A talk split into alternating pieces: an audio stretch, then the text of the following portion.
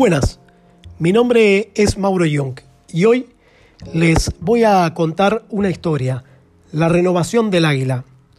El águila es el ave de mayor longevidad de su especie. Llega a vivir aproximadamente unos 70 años, pero para poder llegar a esa edad, a los 40 debe tomar una difícil decisión a las cuatro décadas de vida ya las uñas se vuelven apretadas y flexibles y no puede eh, conseguir tomar a, a sus presas con las cuales se alimenta. Su pico largo y puntiagudo se curva apuntando contra su pecho y sus alas envejecen y se tornan pesadas y de plumas gruesas y eso le dificulta poder volar. Entonces el águila tiene dos alternativas o dejarse morir o enfrentar su doloroso proceso de renovación que dura aproximadamente 150 días.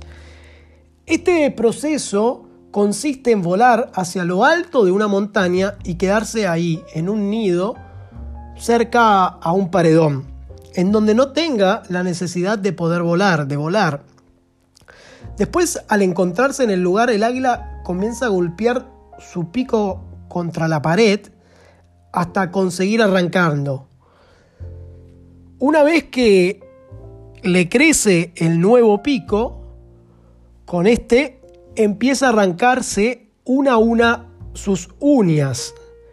Cuando las nuevas uñas comienzan a crecer, comenzará a desplumar sus plumas viejas. Finalmente, después de cinco meses muy duros, sale para el famoso vuelo de renovación que le dará unos 30 años más de vida. Y esto es a veces lo que nos suele pasar muchas veces. Nos quedamos en nuestra zona de confort y no vemos más allá de la comodidad. A veces es bueno hacer un alto y hacer como el águila y resguardarnos y empezar de nuevo. ¿No?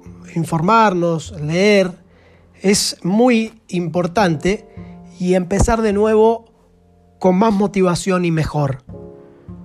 Uno a veces no se anima a arriesgar y deshacerse de lo que le hace mal en su vida, como por ejemplo cambiar de trabajo eh, e ir por algo mejor, porque no les gusta o uno no está cómodo ahí. Entonces, solo así, desprendiéndonos de las cosas que no nos gustan, podemos estar mejor. Es como que, como le pasa a el águila. ¿Por qué? Porque se, se desprende de las eh, plumas y uñas viejas que no le sirven. Y en este caso vendría a ser nuestros malos hábitos. Hay que deshacernos de todo lo que nos hace mal y, tratar de quedarnos con los buenos hábitos, de lo que nos hace bien. ¿no? Cada uno puede identificar fácilmente qué es lo que le hace mal en su vida, aquellas actitudes, vicios y costumbres que nos impiden el cambio, que nos atan al pasado, a la mediocridad, a la falta de ánimo para empezar la lucha. En otros también puede tratarse de resentimientos, complejos, baja o alta autoestima, que nos nubla la vista a veces y la capacidad de ser objetivos con nosotros mismos. Debemos desprendernos de costumbres, tradiciones y recuerdos que nos causan dolor. Solamente libres del peso del pasado podemos aprovechar el resultado valioso que una renovación trae. Espero que les guste esta historia que tengan un excelente día.